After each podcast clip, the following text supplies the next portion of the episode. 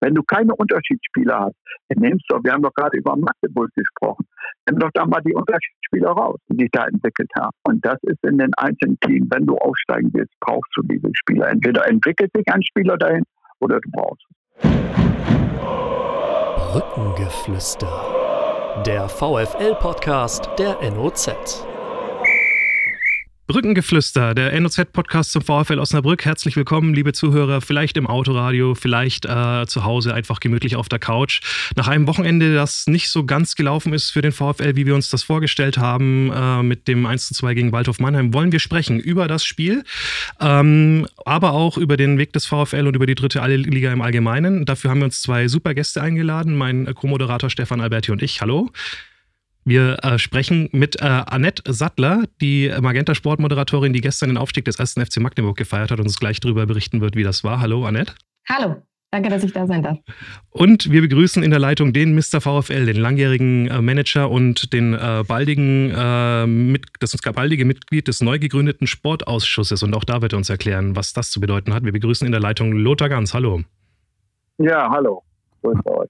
Hallo. Ja, und wir begrüßen dann noch Benjamin Kraus. Den Namen müssen wir natürlich auch nicht unerwähnt lassen, der uns gerade hier schon so nett begrüßt hat. Benny, hallo. Genau, äh, zumindest nett versucht, angesichts technischer Probleme, die wir jetzt hoffentlich überwunden haben, ein bisschen konfuse Anmoderation, aber jetzt können wir endlich in die Thematik einsteigen. Da freuen wir uns jetzt drauf und dann fangen wir auch mit einem schönen Thema an. Annette, äh, du warst gestern in Magdeburg, äh, kurz vor 16 Uhr müsste es gewesen sein, da brach der Jubel los und es wurde äh, feuchtfröhlich und äh, hat dich dann in irgendeiner äh, Sekunde auch erfasst. Wie war es denn? Ja, ja, genau so war es. Also trocken blieb da gestern, glaube ich, keiner im Stadion. Ich habe äh, mich vor dem Spiel noch damit gerühmt gegenüber den Kollegen, dass ich es äh, seit 2009 schaffe, jeder Sekt- und Bierdusche bei irgendwelchen Aufstiegsklassenerhaltsmeisterfeiern aus dem Weg zu gehen. Gestern ist die Serie gerissen. Ähm, das ist eigentlich die größte Enttäuschung für mich an diesem Nachmittag. Nein, Blödsinn. ähm, es war feuchtfröhlich. Christian Tietz war der Erste, der äh, überschüttet wurde mit, ähm, mit Bier und Sekt, auch berechtigterweise. Er ist für mich ganz klar zusammen mit Ottmar Schock der Macher dieses Magdeburger Erfolgs. Ähm, kurz vor 16 Uhr hat es mich dann eben auch erwischt. Irgendeiner der Spieler hat uns da stehen sehen in dieser Traube. Aber insgesamt war es ein sehr, sehr ähm, schöner, emotionaler Nachmittag, sehr, sehr stimmungsvoll im Stadion und ich glaube, da sind wir uns alle darüber einig, am Ende auch ein völlig verdienter Aufstieg und eine völlig verdiente Meisterschaft des ähm, ersten FCM, weil wie die die Liga dominiert haben in dieser Saison, das war schon sehr, sehr beeindruckend, muss man sagen. Mhm. Lothar, stimmen wir zu. Äh, es erinnert ja so ein bisschen an den Weg des VfL 2018, 2019, wie das die Magdeburger gemacht haben, ne? Mit dem. Ja, äh, absolut, stimme ich, stimme ich total zu. Ich habe viele Spiele gesehen und äh, ja, sie haben Dominanz gezeigt und äh, von allen Sachen auf spielerisch kämpferisch, äh, kämpferisch, das passte eigentlich alles. Und dann der Rahmen natürlich gegen Zwickau. Tut mir natürlich leid für meinen Freund und äh, Ex-Trainer Joannos. Aber ich denke mal, wenn man so einen tollen Rahmen hat und dann die Meisterschaft einfährt, dann das war sicherlich schon schön. Haben sie absolut verdient. Annette, du warst ja auch äh, in der Aufstiegssaison 2018, 19 beim VfL so ein bisschen so, dass, ja, man hat dich ja hier zum, zum Maskottchen gemacht, weil du bei den entscheidenden Spielen immer dabei warst, auch damals mit Daniel Thun. Du hattest eine besondere Verbindung zu der damaligen Truppe. Wenn du die, die Mannschaft 18, 19 des VfL vergleichst mit dem FC Magdeburg, ist das tatsächlich so viele Parallelen oder siehst du die Magdeburger in diesem Jahr doch noch ein Stück stärker? Naja, die Parallele könnte vielleicht sein, ähm, die Rolle des Trainers, weil die Tatsache, dass ich damals diese Aussage getätigt habe in dieser Aufstiegssaison des VfL Osnabrück, ja relativ früh zu Beginn der Saison, glaube ich am zehnten Spieltag oder so, dass ich mich jetzt festlege, dass diese Mannschaft aufsteigen wird, egal was im Saisonverlauf noch passiert, war ja begründet mit der Konstante Daniel Thune. Also ich habe gesagt, ich traue diesem Mann zu, dass er, egal was auf diesem Weg noch passiert, ähm, eine Lösung finden wird. Egal, ob sich Spieler verletzen, ob andere Mannschaften sich in der Winterpause verstärken, man selber vielleicht Spieler verliert. Ich war mir immer sicher, egal was passiert, dieser Mann wird eine Lösung finden. Und das könnte vielleicht die Parallele jetzt zum, zum ersten FCM sein, dass eben auch da jemand steht mit, mit Christian Tietz, der es einfach geschafft hat, ähm, tatsächlich wirklich eine Einheit zu formen. Also das war auch so die Quintessenz der Interviews gestern. Das sind elf Freunde, wie man so schön sagt, die auf dem Platz stehen und ähm, gemeinsam diese Spiele angehen. Auch das natürlich eine Parallele zum VfL Osnabrück. Also ich glaube, das war damals auch einfach ein total eingeschworener Haufen. Ähm, und ich glaube, das ist tatsächlich so ein kleines Erfolgsrezept auch die Spieler, die auf der Bank sitzen, zum Beispiel bei Laune zu halten, sie weiter zu motivieren, ihnen weiter das Gefühl zu geben, dass sie ein wichtiger Teil dieses ganzen Teams sind.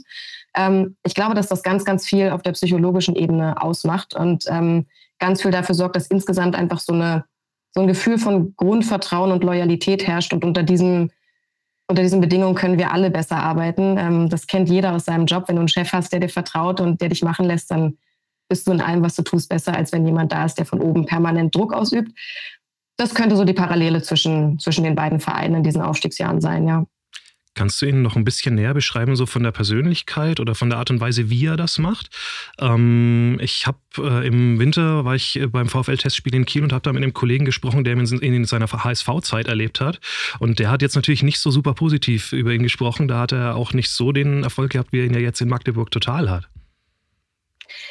Ja, wobei ich das tatsächlich immer schade finde, dass man ähm, die menschlichen Fähigkeiten eines Trainers vom Erfolg abhängig macht. Also auch, auch Daniel Thune ist beim HSV, wenn man es mal hart sagt, gescheitert. Ähm, mit dem habe ich auch im Nachhinein darüber gesprochen und der hat mir einfach auch so ein paar ähm, Rahmenbedingungen erzählt, die du wissen musst, wenn du, wenn du beim HSV arbeitest. Also ich glaube, es ist nicht so einfach, ähm, da wirklich seine, seine Stärken und seine Qualitäten auf den Platz zu bringen als Trainer, weil du von so vielen ähm, Außengeräuschen beeinflusst wirst in deiner Arbeit und auf so viele Dinge achten musst, die vielleicht dazu führen, dass du gar nicht du selbst sein kannst in dem, was du tust. Ähm, vielleicht war das auch tatsächlich das Problem von Christian Tietz. Ich ähm, habe ihn das erste Mal kennengelernt, da war er Trainer Rot-Weiß Essen, oder? War vorm, ja. vorm genau, bei Rot-Weiß Essen. Da war er mal Gast bei uns in der Sendung beim Magenta Sport, da hatte ich ihn als Halbzeitgast ähm, und war da schon sehr, sehr beeindruckt von seiner unglaublich ruhigen Ausstrahlung. Ähm, das, also ich finde, er hat eine sehr beruhigende Wirkung, egal wie das Spiel ausgegangen ist, egal ob sie gewonnen oder verloren haben. Das ist irgendwie immer so eine Konstante in seiner Ausstrahlung. Er ist keiner, der bei Erfolgen direkt anfängt loszuschreien und bei Niederlagen draufhaut, sondern das ist einfach eine sehr, sehr verlässliche Konstante irgendwie. Und ich glaube, da würde ich mich als Spieler auch einfach gut aufgehoben fühlen, weil ich weiß, woran ich bin, weil ich immer weiß, was ich irgendwie von ihm erwarten kann, weil er nie den Respekt vor seinem Gegenüber verliert und weil er, glaube ich, einfach jedem das Gefühl gibt, ähm, ein wichtiger Teil zu sein. Also eine, einer seiner ersten Sätze gestern im Interview waren, ähm, das ganze Umfeld hervorzuheben. Also nicht nur die Fans, sondern wirklich jedes, jedes einzelne Mitglied dieses Vereins, weil er sagt, er hat es in seiner Karriere noch nie erlebt, ähm, in einem Verein zu arbeiten, wo wirklich so sehr jedes Rädchen ineinander greift und jeder seine Aufgaben mit hundertprozentiger Leidenschaft ausübt. Ähm, das war ihm ganz, ganz wichtig, das zu betonen. Und ähm, das war auch hundertprozentig ehrlich und authentisch in dem Moment. Das war das, was er gefühlt hat. Und ich glaube, das beschreibt seinen Charakter ganz gut. Lothar, wie wichtig ist es, gerade auf dem Trainerposten dann so eine integrative Persönlichkeit zu haben? Wir haben ja äh, Annetta Daniel Thune angesprochen. Ähm, gerade im Verhältnis auch so zur Mannschaft, also helfen zwei überragende Spieler mehr oder ist äh, dann doch ein, so ein Trainer, der eben das kann, eigentlich viel wichtiger? Ja, Erstmal muss ich sagen, Frau Sattler, ich weiß nicht, wo Sie Ihren Trainerschein gemacht haben, aber Respekt äh, zu der Ansicht, äh, wie Sie über einen Trainer sprechen. Das zeigt schon hohe Qualität. Und nochmal auf zum Daniel Schuhn hatten Sie auch angesprochen gegenüber dem HSV. Ich glaube, der HSV muss sich erstmal beruhigen, damit dort ein, ein Trainer vernünftig seine Qualitäten ausleben kann. Aber das mal dazu. Und das wird sie sicherlich äh, auf Dauer, denke ich mal, beim HSV erkennen ja, es ist schon richtig, äh, dass man gerade das ganze gesamte Team, wie Frau Settler auch gesagt hat, mitnimmt. Und das ist äh, sehr wichtig. Das, das bedeutet auch, dass der Trainer ein gutes Gespür hat für die einzelnen Spieler und für ein gesamtes Team. Ja, dass er genau weiß, ich brauche nachher in einer Phase, brauche ich alle Spieler. Sowohl im Spiel und das Wichtigste ist, sowohl im Training dass sich jeder dort kontrolliert und jeder sagt, okay, ich will wieder in die Mannschaft kommen und sich nicht als Außenseiter fühlt und dann auch die Chance hat, wieder in die Mannschaft zu kommen. Und das ist auch eine Stärke sowieso bei Daniel. Gut, äh, ich kenne Daniel als, als Jugendlicher, ich kenne Daniel als Spieler. Ich habe 96 zum VfL geholt aus einer Verbandsliga. Und er ist sukzessive, ich bin öfters mit ihm, durfte ich mitfahren, als ich nicht mehr beim VfL aktiv war sind wir gemeinsam äh, mal Beobachtungen. Äh, wenn er Spiele beobachtet hat, durfte ich mit ihm mitfahren oder er hat mich immer angesprochen, wollte nicht mitfahren. Und so habe ich auch ihn als Trainer näher kennengelernt und dadurch auch ihn sehr, sehr geschätzt und auch eine hohe Qualität an Wissen hat, was Training und äh, Trainingsmethodik betrifft. Aber das Entscheidende ist auch, wie er in einer Situation mit der Mannschaft umgeht. Mhm. Und jetzt ja auch äh, Daniel Thun mit Fortuna Düsseldorf auf dem Weg in der zweiten Bundesliga zum äh, Klassenhalt nach einem Einstieg in eine ziemlich wegeligen Situation. Ich glaube, es ist noch nicht ganz durch, Stefan, ne? aber so gut wie. Ja, ich glaube, ja, ob Dresden da auf den 16. das noch äh, wuppen kann und äh, die nötigen Punkte holt zum 5. Ich glaube es nicht. Daniel Thun wird mit Düsseldorf. Wir gönnen es ihm auch, dass er ungeschlagen bleibt bis zum Saisonende. Wir haben immer noch eine gute Verbindung zu ihm. Aber vielleicht äh, schlagen wir jetzt auch mal den, die Brücke dann zu dem anderen Daniel. Wir haben ja auch wieder einen Daniel hier in, in Osnabrück, Daniel Scherning. Mhm. Ja, also wir haben uns ja vor einem Jahr, als der VfL äh, den Trainer präsentiert hat, auch erstmal so ein bisschen verwundert angeguckt. Äh, den hatten wir natürlich auch, also ich nicht, oder auch die Kollegen nicht, überhaupt nicht auf dem Zettel. Und plötzlich stand Daniel Scherning da, völlig äh, Unbekannter in der Branche. Klar, wir wussten, er ist der, der Co. von äh, Steffen Baumgart in Paderborn gewesen. Aber ähm, es war überraschend. Ähm, Annette, vielleicht erstmal äh, zu dir. Wie, wie hast du die Entwicklung jetzt äh, von Daniel Scherning äh, wahrgenommen äh, beim VfL Osnabrück? Interessanterweise dachte ich am Anfang der Saison, als wir das erste Interview miteinander geführt haben, oder anders, ich fange mal anders an. Ich habe mich dabei ertappt, Vergleiche zu ziehen, was natürlich Daniel Scherning gegenüber total unfair ist. Aber ich habe ihn immer wieder mit Daniel Thune verglichen. Ähm, und das habe ich irgendwann im Laufe der Saison für mich realisiert, dass ich das nicht tun sollte und nicht tun darf, weil ich damit natürlich Daniel Scherning total Unrecht tue. Am Anfang der Saison habe ich gedacht, einen größeren Kontrast zwischen diesen beiden Menschen kann es ja gar nicht geben. Je mehr Interviews ich mit ihm führe und je öfter ich ihn erlebe am Spielfeldrand, ähm, umso mehr stelle ich gewisse Parallelen zwischen Daniel Scherning und Daniel Thune fest und merke, so unähnlich sind die zwei sich gar nicht. Aber wie gesagt, eigentlich bin ich an dem Punkt zu sagen, hör auf, die beiden Menschen miteinander zu vergleichen und beurteile Daniel Scherning als eigenständige Persönlichkeit. Das äh, habe ich jetzt, glaube ich, auch äh, realisiert und äh, geschafft. Ähm, ich glaube, dass da einfach noch, und das war die ganze Saison über tatsächlich mein Gefühl, ähm, es könnte klappen unter gewissen Umständen, wenn alles wirklich perfekt läuft, aber es ist noch nicht, da fehlen noch ein paar Puzzleteile. So könnte man es, glaube ich, formulieren. Also ich glaube, Daniel Scherning und diese Mannschaft, die hoffentlich äh, im Kern auch so zusammen bleibt, gibt denen noch ein Jahr, vielleicht auch zwei. Und dann ähm, geht es auch zurück in die zweite Liga. Aber das war in dieser Saison tatsächlich noch zu früh. Ich glaube einfach, die brauchen noch ähm, ein paar Monate, vielleicht noch jetzt auch den Sommer, die Sommervorbereitung zusammen, um einfach noch mehr als Einheit zusammenzuwachsen, sich noch mehr kennenzulernen, noch mehr die Qualitäten stärken, aber auch Schwächen des, des anderen jeweils kennenzulernen. Ähm, ich glaube, dass ich da, dass da sehr viel Potenzial ist, dass sich da was entwickeln wird, aber es war in dieser Saison in meinen Augen einfach noch zu früh. Unterschreibst du das, Lothar? Ja, absolut, weil man darf nicht vergessen, man muss ein bisschen zurückdenken. Wir haben, ich glaube, jetzt 16 oder 17 Abgänge gehabt. Ja, der Sportdirektor hat uns verlassen, ähm, die ganzen Spieler waren weg, es musste ein Neuaufbau kommen und dieser Neuaufbau äh, dem wurde nicht viel Zeit gelassen. Und deswegen kann man nur Respekt zollen, was äh, Daniel gemacht hat, äh, mit natürlich mit Amir und dem ganzen, ganzen Staff dort.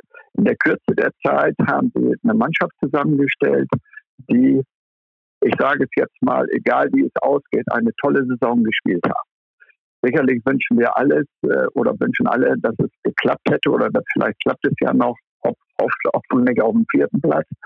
Aber was die Mannschaft mit, den, mit dem Trainer und mit dem Sportdirektor geleistet hat, das ist schon hoch anzusehen. Und äh, der Daniel, der hat es auch richtig erkannt. Er hat auch das Gespür, was ich vorhin gesagt hatte, so so Daniel Thun. Ne? Und, und äh, dieses Stadion auch mitzunehmen und die gesamte Mannschaft mitzunehmen.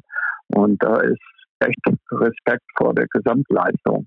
Und man darf auch nicht vergessen, was jetzt zum Schluss, wir haben jetzt, ich glaube, in den letzten vier Spielen haben wir, glaube ich, ja, äh, sieben Gegentore gekriegt. Ne? Und äh, nee, sogar neun.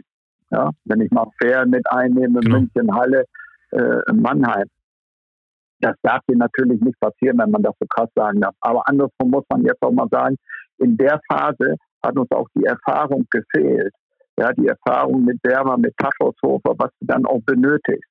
So, und äh, das ist eigentlich schade, dass innerhalb einer Woche eigentlich alles umgekehrt ist. Aber wenn man das Gesamte sieht, was sie geleistet haben, muss ich sagen, war das eine super Arbeit.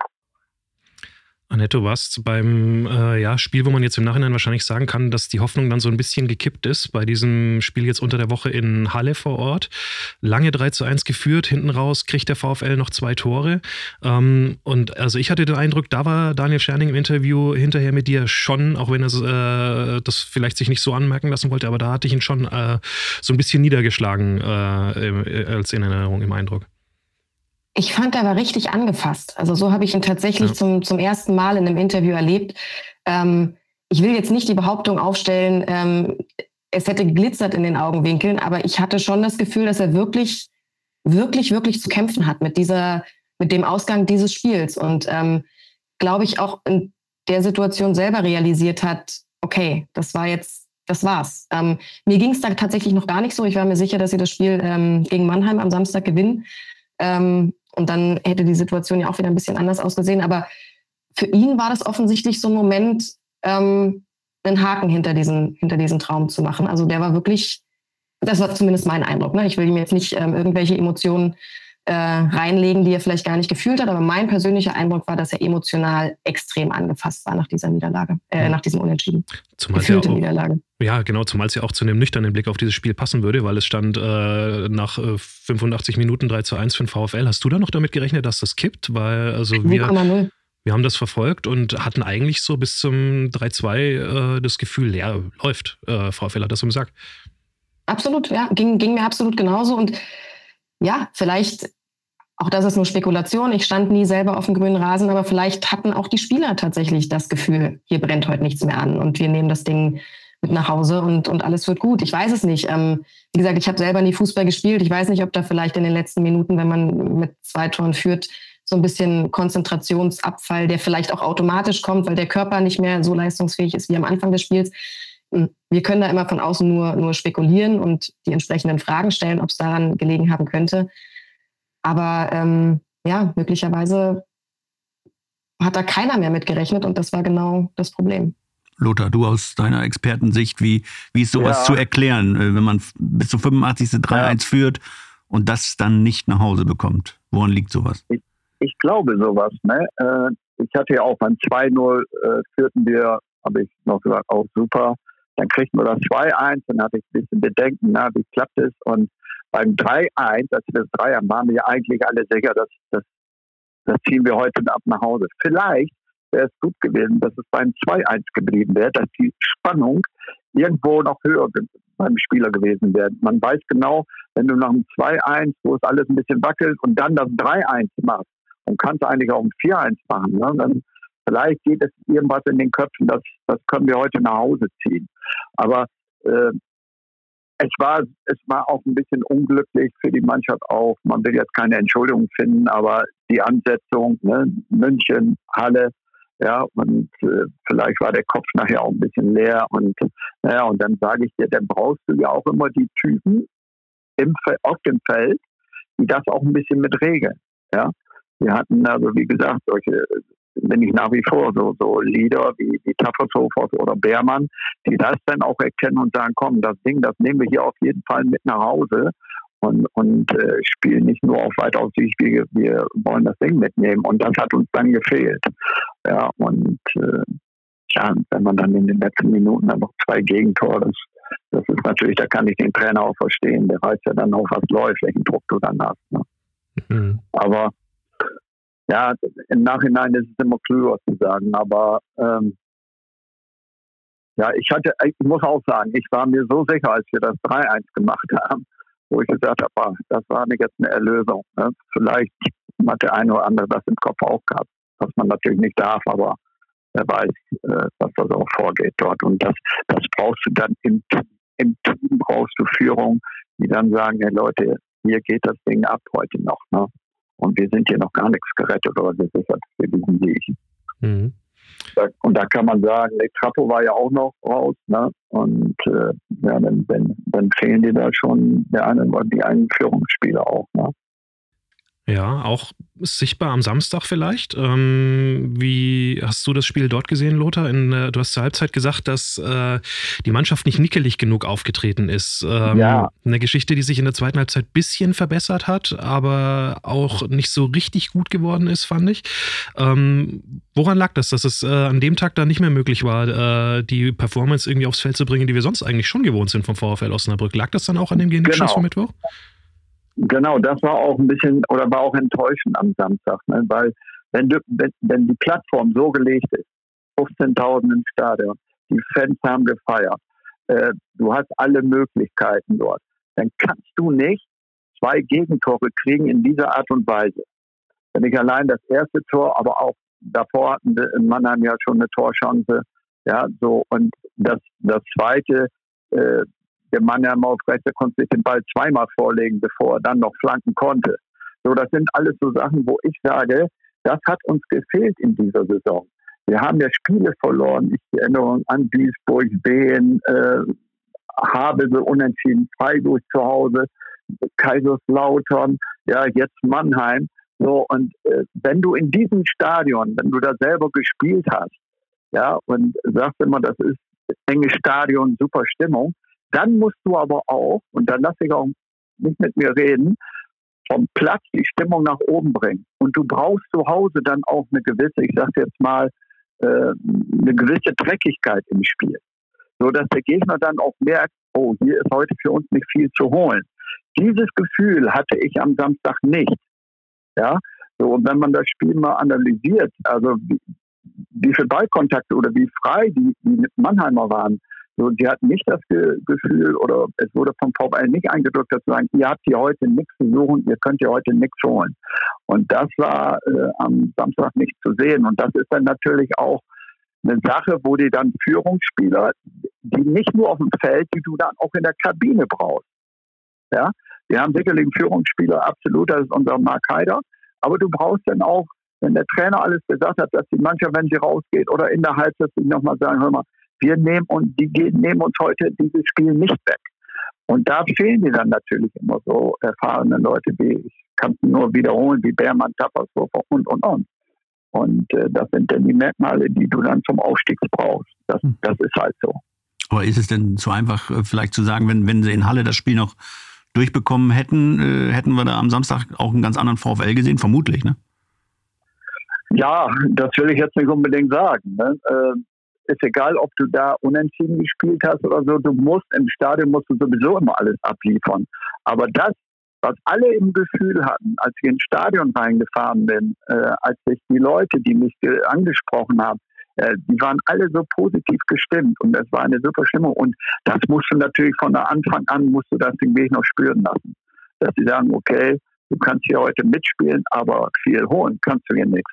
Und da sage ich immer wieder, und ich will, will mich auch nicht wiederholen, aber es ist nun mal ein Sport, wo du auch eine gewisse Dreckigkeit reinbringst und auch den, den Gegner auch ein bisschen traktieren musst.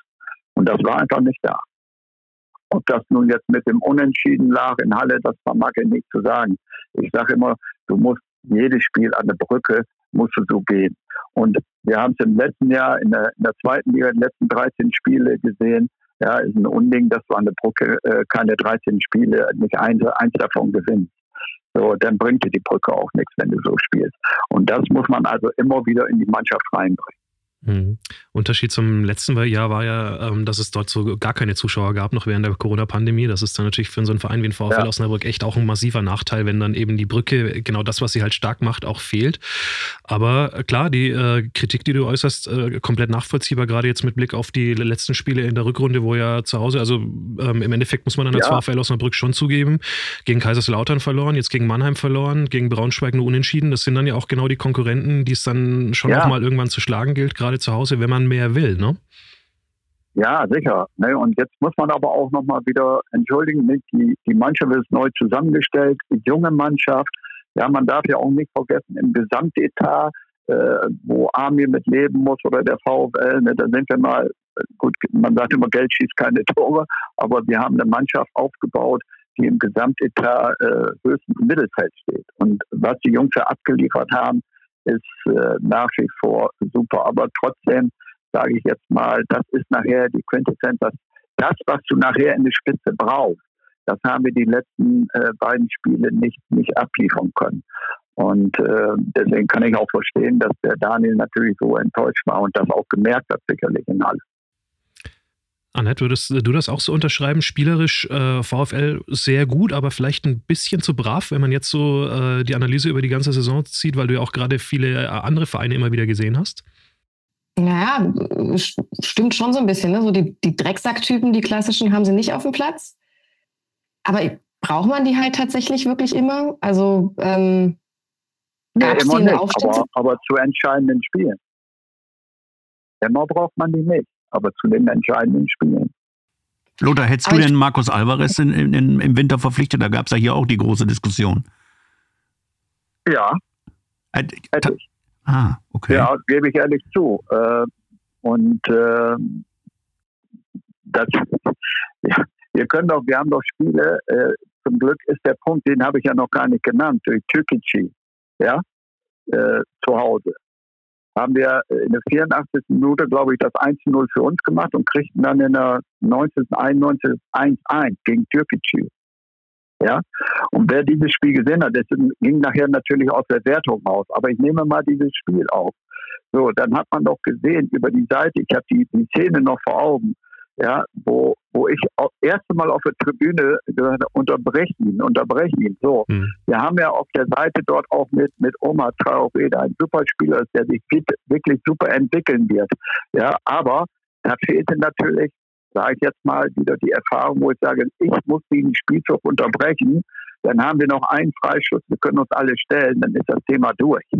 Ja, und da kannst du einige Beispiele nennen. Und da, das sind natürlich dann die Erfahrungswerte, die dann fehlen und äh, wo du jetzt sagst, okay, um ganz oder alles zu, zu erreichen, brauchst du solche Typen. So, ein Alvarez hätte sicherlich bei dem Einwurf, den wir hatten, hätte der den, den Ball vorne festgemacht. So, und äh, wenn du auch in der Liga selbst ja, nicht immer Stürmer hast, die mindestens 12 bis 15, einen davon hast und am liebsten ein 15er oder ein 12er, dann, dann wirst du es nachher auch nicht erreichen. Das ist nun mal so. Und äh, da sind immer die kleinen Unterschiede, die es dann ausmachen. So, wenn ich jetzt sehe, Kaiserslautern, die können, die können in der, in der Wintertransfer in derselben Liga, in derselben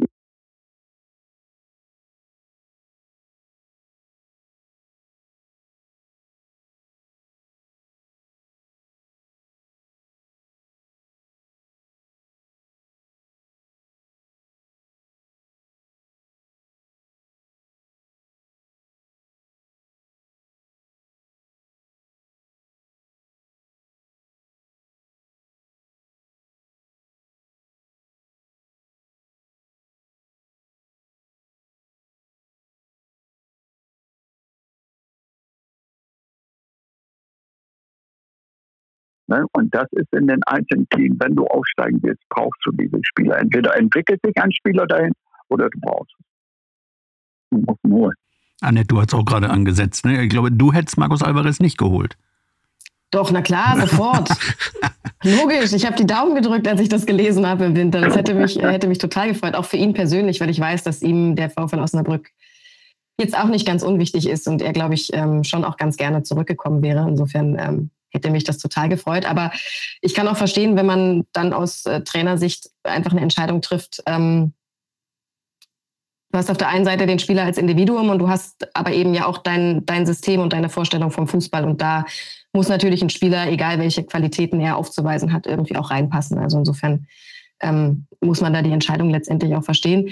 Nee, worauf ich hinaus wollte, ist, Lothar hat jetzt zweimal gesagt, ähm, mit dem Beispiel 1. FC Magdeburg, ähm, Spieler, die sich zu Unterschiedsspielern entwickelt haben.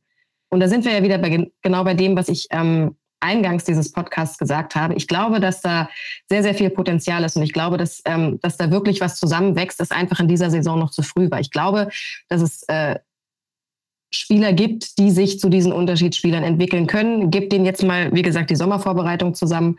Ähm, es wird punktuell sicherlich die ein oder andere Verstärkung geben und dann sieht die Welt in der nächsten Saison eben auch schon wieder ganz anders aus. Die Grundlagen, die Basis für, für einen Aufstieg in die zweite Liga sind in meinen Augen da. Jetzt geht es wirklich darum, die kleinen Stellschrauben zu drehen und eben noch mehr zu einer Einheit zu werden. Ist ein Urteil, ja. das wir eigentlich auch so schon getroffen haben, ne? Stefan, auch bei uns in der Redaktion. Also ganz viele Jungs, wo man sagt, so wow, ey, mal gucken, wo, so die, wo die so in zwei, drei Jahren unterwegs sind. Äh, idealerweise natürlich mit dem VfL Osnabrück weiter oben, aber auf jeden Fall welche, die Potenzial haben.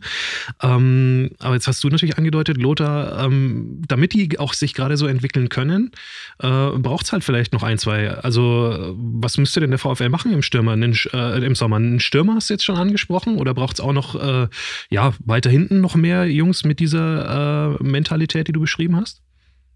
Ja, sicher. Ich meine, hinten denke ich mal, sind wir, sind wir äh, gut auf, sehr gut aufgestellt. Und äh, ja, ich will auch noch mal eben kurz zurückkommen auf Alvarez. Ne? Ich hätte ihn geholt, weil jetzt nicht nur wegen Alva. Ich habe ihn damals geholt, als er nach äh, äh von, von äh, Stuttgarter Kickers, dann ist er nach Dresden gegangen, habe ich ihn nochmal wiederholt. Er hat sich auch immer wieder persönlich auch verbessert und privat. Das Risiko wäre mehr bei Alba gewesen als beim VfL, weil er hier in Osnabrück im Umfeld bleibt. So, aber ähm, das ist meine persönliche Meinung gewesen und das muss auch, da gebe ich der Annette recht, es muss auch alles im Team passen. So, ihr habt mich direkt angefragt, wenn ich in der Funktion damals wäre, hätte ich ihn sofort wiedergeholt, weil es genau an diesem Punkt gefehlt hat. Dreckigkeit, vorne den Ball halten und auch mal aus einem äh, schlechten Spiel mit einer Standardsituation das Spiel zu entscheiden. So, äh, das, das ist halt nochmal zu Alner. So, und ja, es ist halt klar, äh, ist immer das Schöne und dass man aufbauen kann. Aber jetzt frage ich mal andersrum, wie lange kann man denn in der dritten Liga aufbauen? Die Frage stellt sich doch. So in der dritten Liga, in dieser Liga, nehmen wir jetzt mit Sese, mit Klaas, ja, äh, wäre doch wunderbar, wenn der jetzt noch als Führungsspieler sich weiterentwickelt und im nächsten Jahr weiter bei uns spielen könnte. Geht aber nicht. Ja, und, und so äh, muss man auch sehen, die dritte Liga, ja, äh, ist sicherlich keine Liga, wo du lange was aufbauen kannst. Entweder, wenn der Trainer sehr gute Arbeit macht, äh, wird er sicherlich auch Angebote haben und gleichzeitig ist es bei den Spielern. Und das ist immer die, das ist eine super Liga, finde ich, die hochinteressant ist, aber für einen Verein selbst musst du dann aber auch schnell sehen, entweder hast du die Substanz, dass du sagst, ja okay, wir können sicherlich auch finanziell die Spieler hier weiter behalten, aber der Drang, und das ist ja auch verständlich bei den jungen Spielern, sie müssen ihren Weg machen, wenn sie dann Angebote haben. Und das ist das Schwierige.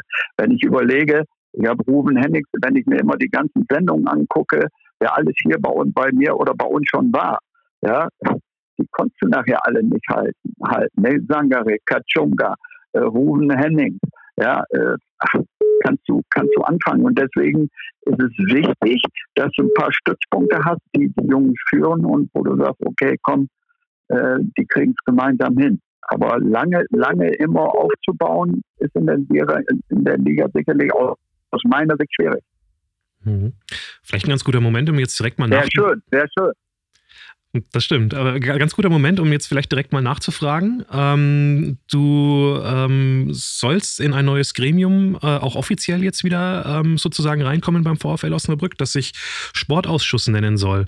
Kannst du uns ein bisschen erklären, ähm, was das ist? Ist das vielleicht sogar was, wo man genau diese Expertise, die du jetzt da gerade äußerst, so ein bisschen äh, einbringt? Ähm, und du hast ja auch äh, am Samstag schon gesagt, du bist ja sowieso schon auch immer mal wieder mit Amir jetzt schon im, im Austausch. Also du, ähm, im Hintergrund warst du ja dann offensichtlich schon auch immer, äh, auch bis jetzt mit dabei.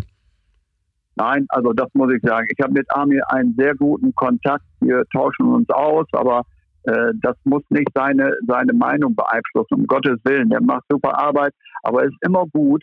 Man muss ja einfach mal überlegen. Ich bin, äh, mein erster Vortrag habe ich 1975 gemacht beim VfL. Habe 300 Zweitligaspiele, habe 30 Jahre dort rumgeölt und gearbeitet und ich möchte, ich bin ja eigentlich ein ruhiger Typ, aber ich möchte wohl behaupten, dass ich den VfL durchgehend kenne. So, und äh, so, und wäre ja eigentlich dumm, jeder, der jetzt sagt, Mensch, die Erfahrungswerte, die nehme ich mal mit. Für mich persönlich in meinem Alter 69 bin so wunderbar zufrieden. Der, der Abschied, der mir gegeben wurde 2018 mit dem Aufstieg, Besser hätte ich es doch gar nicht machen können. Aber mir geht der VfL natürlich nach wie vor am Herzen, liegt der VfL mir. Und ich habe gesagt, diese Zweitligasaison zum Schluss, da gebe ich auch ehrlich zu, die liegt mir jetzt noch im Magen. Weil es gab kein VfL Osnabrück mehr, es gab ein, nur ein VfL Schmedes. So, und äh, da haben wir was verpasst ohne Ende. So, und da muss man auch mal sagen, ich will keine Funktion mehr, offiziell, brauche ich auch nicht. Aber ich möchte mein Wissen sicherlich dem einen oder anderen schon mit, ein bisschen mit näher bringen. So, und wenn wir im Umfeld, im Beirat oder auch im Aufsichtsrat äh, wirklich super Wirtschaftsleute haben, dann braucht es aber auch eine gewisse fußballerische Kompetenz, wo man sagen kann, okay, überleg dies oder jenes mal oder hilf oder oder helft dem Sportdirektor mal, ne? Was, oder dem Trainer, was soll er sonst halt machen? Es ist es ist nicht so leicht, irgendwo so einen Verein auch sportlich zu führen. Und deswegen, ich habe es nur angeboten, wenn der VfL äh, oder haben mich angesprochen mit äh, Holger Elixmann und Michael Denning und bin jederzeit bereit, mein Wissen, wenn es gebraucht wird, auch reinzubringen. Das muss auch nicht sagen, wenn ich jetzt sage, ich hätte alles geholt, dass sie es machen sollen. So, ich will nur meine Meinung reingeben und diese Meinung auch äh, äh, darlegen. Und äh, deswegen ist kein offizieller Job, sondern das ist eine Hilfe gegenüber den Leuten im Beirat, wenn die jetzt sagen, wie siehst du das denn aus der sportlichen Komponente? Und mit Amir spreche ich sowieso jede, jede Woche mal und wir telefonieren viel. Und deswegen abschließend gesagt dazu auch, ich freue mich wirklich, welche Arbeit äh, die beiden oder im gesamten Team geleistet haben. So, das ist nicht hoch, zu, hoch genug einzurechnen. So, und deswegen ist es leider, leider schade, wenn es dann zum Ende so kommt. Ja, und äh, ich bin so sauer auf MSV Duisburg, dass die sich da so abkanzeln lassen. Ich war noch einen Tag vorher abends noch mit dem neuen Sportdirektor von Duisburg essen und habe gesagt, ja, mit Ralf Heskamp hat gesagt, so, seht zu, dass ihr die jetzt auch noch auf der Strecke haltet. Und dann, dann sehe ich mir das an, dann verlieren die da 6-0. Ne? So, und äh, jetzt haben wir es nicht mehr in eigener Hand. Ja. Alota, du hast noch eine Sache ins Spiel gebracht, da müssen wir jetzt natürlich mal noch mal kurz drauf eingehen. VfL Schmedes. Also das ist vielleicht ja. auch eine extra Sendung, aber sag eben noch mal ein paar Sätze, wie du, wie du darauf kommst. Ja, sage ich dir ganz, ganz offen. Das, das, man, man muss doch einfach mal sehen, in der, in der Engphase, wo wir, wo wir, äh, wir haben dann Trainer eingesetzt. Ja, mit wem, mit wem konnte er sich denn dort auseinandersetzen, ob das alles so richtig ist? Ja, äh, weil keine Kompetenz auf der anderen Seite, sportliche Kompetenz da war. So, dann, dann, dann haben wir doch einen, einen jungen Trainer eingesetzt einen, aus der Jugend in Fulland. Ja, wir haben dann einen ein Feldhof geholt, der in Paderborn Angestellter war von Fulland. Dieser Fulland wurde dann Co-Trainer von Feldhof. Dann wissen wir alle, Feldhof, das ist ein super Trainer, super Spieler gewesen, super Zuarbeiter, Co-Trainer, aber ein sehr introvertierter Typ. Ich weiß nicht, ob wir das in der Situation, wo wir waren, gebraucht haben. So. Und es war einfach so, dass alle gedacht haben, die Saison ist schon gelaufen und wir arbeiten auf zukünftig hin. Und da ist der Fehler gemacht worden. Wir haben nur, wir hätten nur einen Motivator gebraucht in der Phase. So, und äh, sicherlich gab es die Pandemie, dass wir keine Zuschauer drin haben, aber an der Brücke 13 Mal zu verlieren, ja, ich glaube, das ist schon schwierig. So, und da stehe ich auch zu. Und das hat auch nichts jetzt äh, damit zu tun, ähm, ob Schmedes, ob das so richtig war. Ich sage nur, es wurde keiner mit einbezogen in Entscheidungen. So, dass man auch mal, mal sagt, ja, ist es richtig oder hätten wir dies nicht machen können. Und, und das ist einfach ein Fehler gewesen. Wir haben jungen Trainer mit Quote am Anfang gehabt, ja. Wir haben jungen Co-Trainer gehabt, dann haben wir einen, einen, Volland eingesetzt, der noch nie eine Profimannschaft trainiert hat. Dann haben wir einen Feldhoff eingesetzt, der noch nie eine, eine Profimannschaft trainiert hat als Cheftrainer. So, wo, wo wundern wir uns da? Ja, so und äh, das, da muss ich auch sagen, da hätte man mal sagen müssen, Moment mal, ist das alles so richtig? Wir haben in Sandhausen, in Sandhausen haben wir dort alles umgestellt mit einem jungen Trainer. Das ist jetzt auch nicht auf einzelne Spieler zu sehen, aber wenn ich einen Torwart rausnehme und spiele dann auf mal mit einer neuen, mit einer Dreierkette und, und setze einen Spieler ein, der ein Vierteljahr nicht gespielt hat, ja, mit Zusatz, in einer Dreierkette, wo wir alle wissen, dass es nicht der schnellste ist, ein guter Mann, an, äh, guter Spieler an den Mann heran, aber da muss ich doch auch mal fragen, also Trainer, überleg dir das nochmal gut. So, und das sind doch alles so Sachen, die, die da passiert sind, die haben uns dann nachher auch zum Abstich gebracht. Hm. Ja, das war auf jeden Fall die erstaunlichste Aufstellung der letzten 20 Jahre, kann man glaube ja. ich sagen. Das Spiel damals in Sandhausen. Ja, der Torwartwechsel auch noch irgendwie aus dem Nichts. Ne? Ja. Philipp Kühn war ja jetzt nicht so unterwegs, dass man sagen musste, der hat irgendwie Fehler gemacht, der braucht jetzt mal eine Pause, sondern das war halt dann ja vielleicht noch mehr unter Aktionismus äh, zu verbuchen, leider. Ne? Das muss man wirklich Genau, Benjamin. Ich, so, und ich will ja nicht sagen, auf einzelnen, aber du bringst doch eine Baustelle, baust du dir auf, was gar nicht nötig ist. Das wissen wir doch alle, wenn ein Torwart, der hat seine seine Abwehr davor. Der, hat, der spielt das ganze zwei Jahre mit denen davor, dann, dann werden die, wenn die ins Trainingslager zum Spiel fahren, dann sagen, nachher, wieso spielst du eigentlich nicht? Das gibt's doch gar nicht. Du bringst eine Unruhe rein, die total unnötig ist. Und da erwarte ich auch, dass man mal sagt, zum jungen Trainer, komm, setz dich hier mal hin, lass, was hast du da vor und so, ist das dann alles so richtig? So, und äh, da sind aus meiner Sicht sind da kein Austausch gekommen, wo man jetzt sagt, Mensch, überlegt euch dies oder jenes doch nochmal. Ja, und das kann man doch, äh, kann man doch durchziehen nachher dann zu der Saison. Mhm. Okay. So, und da hat man, ja, das ist meine Meinung dazu. Vielleicht auch und, deswegen äh, dann ganz gut, wenn sowas wie so ein Sportausschuss oder egal, ob man es jetzt formell oder informell macht, aber dass es diesen Austausch gibt. Ähm, Annette, ja, ähm, ich sag, sag noch mal einmal dazu abschließend dort. Also es soll jetzt nicht heißen, dass ich mich in VfL, die haben mich angesprochen und ich bin gerne bereit, ja, wenn irgendwelche Fragen sind, so wie ich das sehe, ob sie die Meinung annehmen, ist dessen Problem, ja, oder sollen sie selber entscheiden. Aber für mich gab es in der Situation in der zweiten Liga zum Schluss Kopfschütteln ohne Ende. Ja, und ich habe noch, weiß auch mehr intern nach, was da passiert ist und deswegen, sage ich mal, äh, war das für mich ein unnötiger Abstieg. Aber das ist Vergangenheit und äh, jetzt denken wir wieder an das Gute und wir haben jetzt ein super Team dort und hoffen wir, dass es dann so weiter aufwärts geht. Lothar Ganz ist wieder da, Annette, oder? da merkt man wieder den VfL leben. Wahnsinn. Sehr gut. Dann sind wir mal gespannt, in, in welche Richtung das Ganze geht. Ich habe noch ein Thema auf meinem Zettel, das mich äh, interessiert hat, Annette. Da würde ich dich ganz gerne mal fragen, weil wir ähm, ja, äh, also äh, Harald Pistorius, unser Chef, hat äh, 2018 schon mit dir ein Interview gemacht. Da war unter anderem Thema, dass du so ähm, mit dem Handball aufgewachsen bist, äh, dort in äh, Rangsdorf in Brandenburg.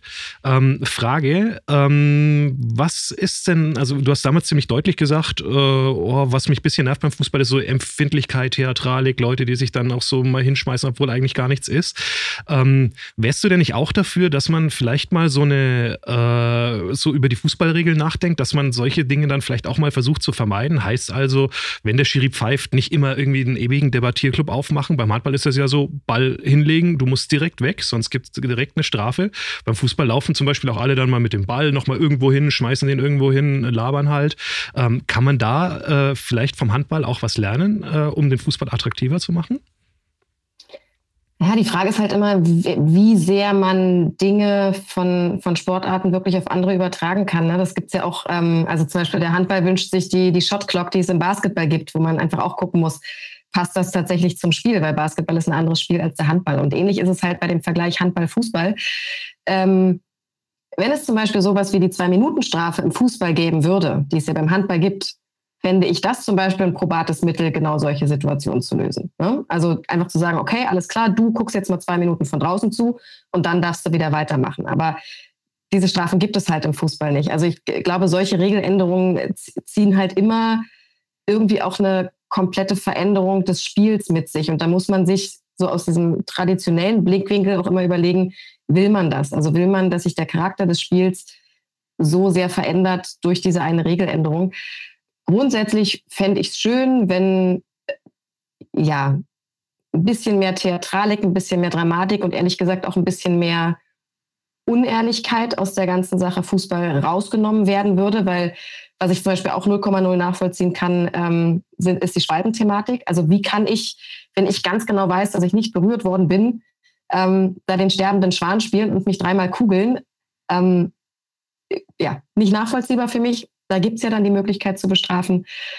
Ähm, ich muss aber auch dazu sagen, dass natürlich die dritte Liga da schon auch, deswegen mag ich sie ja auch unter anderem so gerne, anders unterwegs ist als ähm, die Champions League, um jetzt mal irgendwie den ganz starken Kontrast zu nehmen. Also ich habe schon das Gefühl, dass ähm, in der dritten Liga auch weniger Theatralik, weniger Drama unterwegs ist und schon auch mehr Typen, die ja, austeilen, aber genauso gut eben auch einstecken können, weil das darum geht es letztendlich im Sport. Ne? Du, du teilst aus und dann darfst du dich halt im Umkehrschluss auch nicht beschweren, wenn der andere äh, sich mal kurz revanchiert.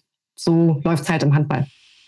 Ja, lass uns vielleicht noch mal kurz bei der Attraktivität dritte Liga. Also es ist sicherlich wir, wir, wir gehen jetzt ja im Moment ja alle davon aus, dass der VfL nächstes Jahr auch in der dritten Liga bleibt. Aber diesen einen Punkt lassen, müssten wir auch noch eben kurz diskutieren. Braunschweig empfängt Freitag Magdeburg und muss dann die andere Woche nach Meppen. Ja, was ist denn, wenn die beides verlieren und der VfL gewinnt beide, dann sind sie plötzlich wieder punktgleich? Oder, Annette, hältst du das für ausgeschlossen, dass die Magdeburger jetzt bis Donnerstag feiern und dann fahren die feiernd nach Braunschweig und schenken das Spiel ab? Gehst du davon aus oder kommt das gar nicht in Frage? Das kommt aus Sicht von Christian Tietz zu 0,0 Prozent in Frage. Also A, werden sie nicht bis Donnerstag durchfeiern. Ähm, ich glaube, dass die, die werden heute frei haben. Ich könnte mir vorstellen, dass es bereits morgen Nachmittag schon wieder eine erste lockere Einheit geben wird, so wie ich Christian Tietz einschätze. Und dass dann auch seriös gearbeitet wird ähm, ab, ab übermorgen in Vorbereitung auf dieses Spiel. Was ich also da würde ich wirklich meine Hand für ins Feuer legen. Was Christian Tietz sich auf gar keinen Fall vorwerfen lassen will, ist Wettbewerbsverzerrung. Das ähm, ist ihm, glaube ich, unheimlich wichtig, da am, äh, am Freitag eine schlagkräftige Truppe auf den Platz zu kriegen. Was im Umkehrschluss nicht bedeutet, dass, dass Magdeburg dieses Spiel definitiv gewinnen wird. Aber sie werden es nicht herschenken und sie werden nicht mit 0 zu 6 in Braunschweig untergehen. Das kann ich an dieser Stelle äh, definitiv ausschließen. Dann holen wir uns zum Schluss äh, des Podcasts noch äh, das Fazit von Lothar Ganz mit dem Ausblick, besser gesagt, ab. Ähm, ich habe mal in der Statistik nachgeschaut und festgestellt, der VfL Osnabrück ist in der dritten Liga noch nie Vierter geworden. Ähm, entweder äh, Erster zweimal, einmal Dritter in dem legendären Jahr unter Wollitz, wo es dann in der Aufstiegsrelegation gegen Dresden nicht gereicht hat. Ansonsten war es äh, immer fünf, das hieße die Nicht-Qualifikation für den DFB-Pokal, weil sie sich sonst immer über den Landespokal äh, qualifiziert haben. Lothar, was muss passieren, dass wir diese schwarze Serie durchbrechen jetzt? Ja, ist klar, was passiert. Müssen alle drei Spiele gewinnen. Ne? Und äh, ich bin auch der Meinung von Herrn Nett, dass äh, der äh, Herr Tietz das sicherlich nicht äh, herschenken wird. Und wir wissen ja alle jetzt zum Schluss, das ist eine Kopfgeschichte. Ja, die wissen ja jetzt auch die Braunschweiger und, und Kaiserslautern. Ja, okay, nehmen wir mal ein bisschen raus, aber die haben ja auch noch Dortmund zu Hause und in Köln bei Viktoria. Ne? Und äh,